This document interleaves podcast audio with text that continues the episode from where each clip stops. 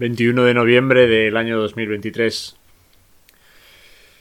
Hoy sigo un poco la línea que empecé ayer, ¿no? Sigo hablando del amor, ¿no? He visto cómo está últimas situaciones que pasan en mi país, en España, o que podemos ver en otros países. Situaciones que, que a muchos atemorizan, que para otros son esperanza, pero que no dejan de ser situaciones que crean confusión y confrontación y, distanciamiento y, parece que cada vez estamos más separados unos de otros, ¿no? Parece que, que ya es... cada vez hay menos escala de grises, cada vez todo es más blanco o negro, Parece que, que o amas u odias, ¿no? Y no sé, cada uno que elija desde dónde quiere tomar decisiones, si es del amor o desde el odio. Todas las decisiones que tomamos se basan en dos emociones, en el amor y en el odio tomamos decisiones por amor, tomamos decisiones por, por miedo, odio, ¿no? Eh, cada uno que elija de dónde las quiere tomar o que haga introspección y vea desde dónde las está tomando. Dicen que la codicia, la violencia, el miedo, el deseo de poder, cualquiera de, de estas emociones, pensamientos, sería la fuerza más votada, más poderosa del planeta. Sin embargo, hay una que a todas estas que he nombrado las salva. Y es el amor. El amor alcanza para todos y para todo. No me cabe duda. El amor sin intereses, sin prejuicios, el amor altruista, eh, el amor que calma, el que cura, el que protege, el que siempre está cuando no hay nada más. Porque todos queremos amor. Esa es la realidad. Todos necesitamos amor. En lo más profundo de nuestros males se encuentra esa, esa falta de amor. Y eso es responsabilidad nuestra. El llenarnos de amor y no de vacíos, de miedos, de odios.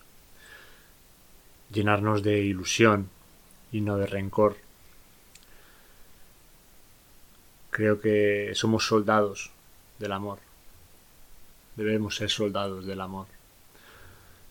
En estos tiempos indecentes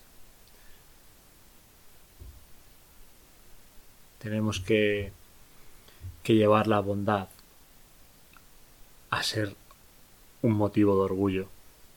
Creo que hemos perdido un poco el sentido de esta palabra.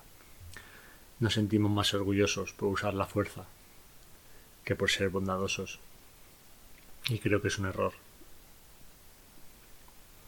Creo que amar es rebelarse Amar es revelarse en estos tiempos difíciles, en estos tiempos de confrontación, en estos tiempos en los que parece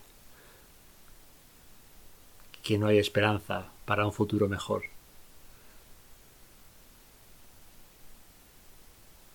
No fomentéis conversaciones en las que el odio a alguien o algo esté presente. Cuando esto pasa es porque existe dolor, sufrimiento en en nuestros corazones y, ese dolor, sufrimiento, resentimiento por experiencias vividas y que no hemos superado. Solo el amor puede calmar ese dolor. Así que aquí os digo que seáis pacientes y, y pongáis en primer lugar la herramienta del amor y del cariño y de la bondad con aquellas personas con las que os vais a relacionar en el día a día, con aquellas cosas que vais a hacer en el día a día. no, no debemos dejarnos manchar por la oscuridad que algunos quieren.